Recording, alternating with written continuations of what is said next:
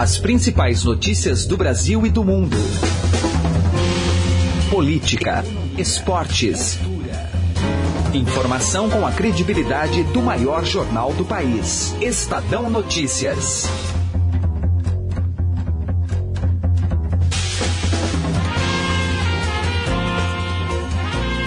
Você acompanha os principais fatos do Brasil e do mundo aqui no Estadão Notícias. Hoje é quarta-feira, 29 de março de 2017. Política. E a Polícia Federal prende o presidente do Tribunal de Contas do Rio de Janeiro e leva Jorge Pisciani, que é presidente da Assembleia Legislativa do Estado, para depor. Outros quatro conselheiros são alvos de mandado de prisão as medidas são parte da Operação Quinto do Ouro, que investiga desvios para favorecer integrantes do Tribunal de Contas e da Assembleia Legislativa do Estado. Jonas Lopes, ex-presidente do TCE, e outro investigado fecharam um acordo de colaboração premiada com a Procuradoria-Geral da República. O empresário Marcelo Debrecht afirma que Michel Temer pediu apoio para Paulo Scaff na campanha eleitoral de 2014 o empreiteiro disse que o pedido aconteceu antes do jantar no Palácio do Jaburu, no fim de maio de 2014, no qual Marcelo relata ter acertado com o atual ministro da Casa Civil, Eliseu Padilha, o repasse de 10 milhões para campanhas de candidatos do PMDB nas eleições daquele ano. Por meio de assessoria de imprensa, Paulo Scaff garante que nunca pediu nem autorizou ninguém a pedir contribuição de campanha que não as regularmente declaradas. Presidente do Tribunal Superior Eleitoral, ministro Gilmar Mendes, anuncia que a chapa Dilma Temer começará a ser julgada pelo tribunal na próxima terça-feira, dia 4 de abril. O magistrado informou ainda que os ministros da corte concordaram em reservar quatro sessões para julgar o caso. Além da sessão da manhã de terça, no mesmo dia, haverá uma outra sessão à noite, no horário em que tradicionalmente ocorrem os julgamentos a partir das sete da noite. Procurador-Geral da República, Rodrigo Janot, leva ao Congresso uma contraproposta sobre a lei de abuso de autoridade que tramita na Câmara dos Deputados. E aqui no Senado aproveitei para discutir um pouco, para pedir que voltemos a discutir esse projeto de lei que vem da Câmara em breve sobre as 10 medidas de iniciativa popular. A receptividade tanto do presidente da Câmara como do presidente do Senado foi excelente. É, ambos me afirmaram e esse também é o meu intento, é de que devemos manter a discussão aberta e devemos de manter a porta aberta para a evolução desses projetos. Janot sugere que não configure como abuso de autoridade, por exemplo, a divergência na interpretação da lei ou na avaliação de fatos e provas. Assim, os agentes públicos, como juízes e procuradores, não poderiam ser punidos pelo exercício regular de suas funções no âmbito da lei. O ministro da Ciência, Tecnologia e Comunicações afirma que os Correios correm contra o relógio para evitar a privatização. Segundo Gilberto Kassab, a estatal necessita de um profundo corte de gastos para não ser privatizada. Ou rapidamente, os Correios cortam gastos, além daqueles que já estão sendo gastos, eu reconheço que aconteceram uma série de cortes na empresa, mas devemos continuar cortando mais. É uma constatação difícil de ser compreendida às vezes, mas não há saída. Senão vamos rumar para a privatização. Eu, pessoalmente, eu sou contra a privatização. Eu trabalho como ministro para que não aconteça privatização. Mas não há caminho. Eu diria que a empresa está correndo contra o relógio. Porque o governo não tem recursos. O governo não tem recursos para colocar no correio. Devido à crise financeira, os Correios abriram um plano de demissão voluntária e passaram a fechar agências pelo país. Economia.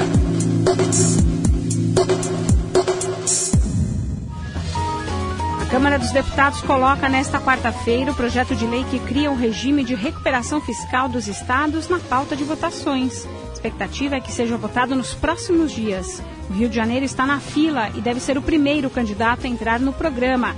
Na quinta, a previsão de que mais 58 milhões de reais sejam bloqueados das contas do Estado. São recursos de empréstimos não pagos e que tem a União como avalista. Nesta terça-feira, o governador Luiz Fernando Pezão passou o dia em Brasília negociando saídas para a crise. Conversei com diversos governadores ontem, muitos governadores. É, quase todos estão concordando com quase todas as contrapartidas. Eu acho que há um consenso hoje e nós sempre fomos favoráveis às contrapartidas. Desde o primeiro texto que nós enviamos à Assembleia Legislativa, nós colocamos essas contrapartidas. Claro que algumas agora adaptadas ao que o governo federal é, quer. A JBS anuncia férias coletivas de 20 dias para funcionários de 10 unidades. Frigoríficos são de Mato Grosso do Sul, Goiás e Mato Grosso. Destaques internacionais. E agora aqui no Estadão Notícias a gente vai falar mais sobre essa entrega da carta do Reino Unido para a saída da União Europeia, o processo que ficou conhecido como Brexit. O afastamento só vai acontecer após ao menos dois anos de negociação com outros 27 países do bloco. A carta foi entregue nesta quarta-feira ao Conselho Europeu. E para falar sobre esse assunto, nós convidamos o professor de Relações Internacionais da ESPM, Demetrios Pereira. Como vai, professor? Tudo bem? Tudo bem, boa tarde. Professor, é, como que é esse processo? Né? A gente já, já tem acompanhado de algum tempo né, a tentativa de saída do Reino Unido da União Europeia, primeiro com o plebiscito e agora com a entrega dessa carta. Né? O que, que pode acontecer efetivamente, hein? Bom, é, na verdade esse processo agora, que teve início hoje, ele deve durar dois anos e é um processo agora de negociação.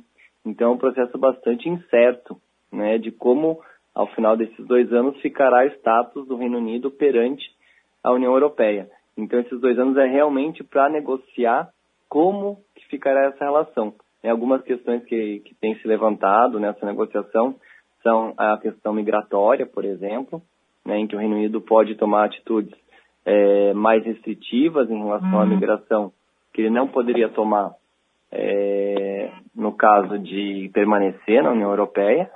E também em outras áreas, como na área, de, na área comercial, em que o Reino Unido participa de um mercado comum é, com a União Europeia, isso também pode ser afetado. É, e outras áreas, como segurança, área política, até mesmo área ambiental. Então pode haver uma série aí de mudanças na posição do, do Reino Unido perante a, o mundo até nesse divórcio com a União Europeia. Professor, fazendo um recorte aí desses aspectos que o senhor traz para a gente aqui no Estado Notícias, é a questão da imigração, né? O Reino Unido, a partir do momento que ele sai da União Europeia, ele pode, por exemplo, se recusar a receber refugiados? Como é que fica essa questão, hein? Certo, então, é, é, se ele realmente quebrar todos os acordos com a União Europeia, né, não sabemos ainda como vai ser essa renegociação dos acordos que existem, é, ele pode tomar aí atitudes, é, digamos assim, mais soberanas, é, mais unilaterais a respeito dessas questões, né? O que pode afetar a questão de refugiados, a questão migratória em geral, ou seja, pode ficar mais difícil para se trabalhar no Reino Unido, sendo um estrangeiro, né? Sendo um europeu, em primeiro lugar, pode dificultar um pouco. Hoje em dia, os europeus têm livre acesso ao mercado de trabalho britânico, né, mas até mesmo para os estrangeiros isso pode ser dificultado, e incluindo aí os brasileiros. É isso que eu ia perguntar, se os brasileiros, que a gente sabe que em Londres, por exemplo, tem uma grande comunidade de brasileiros por lá, né, professor? Será que isso vai complicar, inclusive, a permanência de quem já está lá? Como é que deve ficar essa questão? É, acredito que isso po possa acontecer também. Né? Inicialmente, se fala em garantir os direitos é, de quem já está no Reino Unido né? Mas pode, podem ser afetados sim. É, e com o Reino Unido se distanciando das regras europeias, isso gera uma certa instabilidade no âmbito do Reino Unido, o que pode prejudicar aí até mesmo os brasileiros que estão trabalhando e até mesmo quem vá a turismo para o Reino Unido, que hoje em dia não precisa de visto, né? E pode o Reino Unido tomar atitudes que levem, talvez, a uma necessidade do visto uh, antecipado para poder viajar para lá. É uma coisa que a gente observou bastante, pelo menos dos últimos dois anos para cá, aqui internamente, né, professor Demetrius, é essa questão do, do, brasileiro buscando uma segunda nacionalidade, né, uma dupla cidadania, e muitos deles também acabaram fazendo esse tipo de busca lá no Reino Unido, né? Será que essas pessoas que estão no meio desse processo terão um processo travado de alguma forma também por causa disso? Essa questão da dupla, dupla nacionalidade? Olha, a questão da dupla nacionalidade, acredito que na verdade não vai uhum. afetar a busca da, da dupla nacionalidade por parte das pessoas, ou seja, quem está buscando a nacionalidade britânica vai acabar talvez conquistando essa nacionalidade, ou quem está buscando a italiana também vai conquistar. O problema é o, quais são os direitos que essa pessoa vai, vai, conquistar, né? Será que ela vai conquistar o direito de ser um cidadão europeu, no caso de, de conquistar o passaporte britânico, ou vai ser simplesmente um cidadão britânico? Hoje em dia se fala uma cidadania europeia, né? E o italiano, será que o, que vai conquistar a nacionalidade italiana vai ter o direito também de trabalhar no Reino Unido, de residir no Reino Unido como é hoje? Então essas são questões ainda em aberto que vão ser negociadas durante esses dois anos de, de Brexit, digamos assim. Estou conversando aqui no Estadão Notícias com o professor de Relações Internacionais da ESPM, Demetrios Pereira. Professor, um outro aspecto, bom, a gente tem aí 40 anos de União Europeia na, na linha histórica aí, né, fazendo um, um, cronograma histórico e acredito que deva ser um, um divórcio bastante difícil também para o Reino Unido. Lá atrás, quando se falava no plebiscito, gente, se a gente fosse visualizar um mapa aí, é, a opinião estava bem dividida. Pelo menos Londres estava tava bem em dúvida com relação à saída né, do, do, Reino Unido da União Europeia, mas as partes mais longínquas ali né, do, do, Reino Unido eram mais favoráveis. Como é que a senhora avalia que deve ser esse processo, um divórcio, entre aspas, né, entre o Reino Unido e a União Europeia? Lembrando que o bloco tem aí quatro décadas, pelo menos, né, professor? É, então é bem complexo, né? Uh, a gente pode considerar talvez até 60 anos da, dos tratados de Roma, por exemplo, que criaram o, o mercado comum é, lá em 57. Né? Aí no Reino Unido acaba entrando só depois nos anos 70. Então, no Reino Unido ele não participa né, desde o início do processo de integração. Né? Então, no início o Reino Unido se recusa a aderir a esse processo, depois a França acaba barrando a própria entrada do Reino Unido. Então, só nos anos 70 é que os britânicos aderem ao bloco e aderem a regras já estabelecidas, né? Então talvez isso tenha maculado um pouco a participação dos britânicos e a visão dos britânicos em relação à integração europeia. Mas agora indo um pouco mais para essa posição do, dos britânicos, essa divisão interna, né? Especialmente aí o, os ingleses, à exceção dos de Londres, os londrinos são mais cosmopolitas, são mais favoráveis à permanência na União Europeia mas os ingleses em geral, especialmente os ingleses do interior, foram os que votaram massivamente a favor do Brexit, a favor da saída. E já os escoceses e os irlandeses do norte são contra o Brexit, ou seja, querem permanecer na União Europeia. E isso acabou gerando uma série de discussões com, um possível novo referendo na Escócia para a Escócia deixar de ser parte do Reino Unido até mesmo. Né? Então, a, a, aconteceram aí divisões internas né, que podem também inclusive é, prejudicar o Reino Unido como um todo. É, na questão comercial, a relação comercial com o Brasil, como é que isso deve respingar aqui no Brasil? Para o bem ou para o mal, hein, professor? É, na verdade, a, o, o Brasil já tem uma relação bastante longa com a União Europeia e aí teria que refundar a relação com os britânicos, né? Os britânicos aí é, teriam que fazer novos acordos internacionais, comerciais, e é uma área que preocupa bastante, porque os britânicos não negociam na área comercial há muitos anos, desde os anos 70, né? Então, os britânicos perderam essa capacidade negociadora na área comercial, é, quando entraram no, no bloco. E, claro, o Brasil pode ser beneficiado por um lado, né? Em geral, esses acordos envolvem o Mercosul como um todo, então estamos aí numa fase de negociação de um acordo bastante abrangente do Mercosul com a União Europeia, e teria começado do zero a negociar com os britânicos, né? Então isso pode aí prejudicar a relação especialmente com o mercado britânico. Agradecendo a participação do professor de Relações Internacionais da ESPM, Demetrios Pereira. Professor, muito obrigada pela sua participação aqui no Estadão Notícias. Até uma próxima. Obrigado você. Boa tarde. Cultura.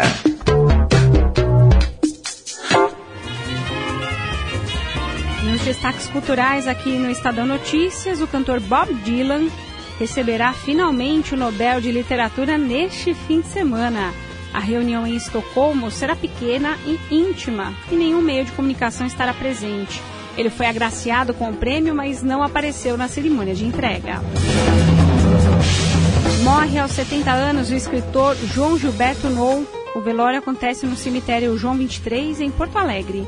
Autor de quase duas dezenas de livros, vencedor de cinco prêmios Jabuti, Noll ganhou notabilidade nos anos 80 com trabalhos como O Cego e a Dançarina, Hotel Atlântico Armada.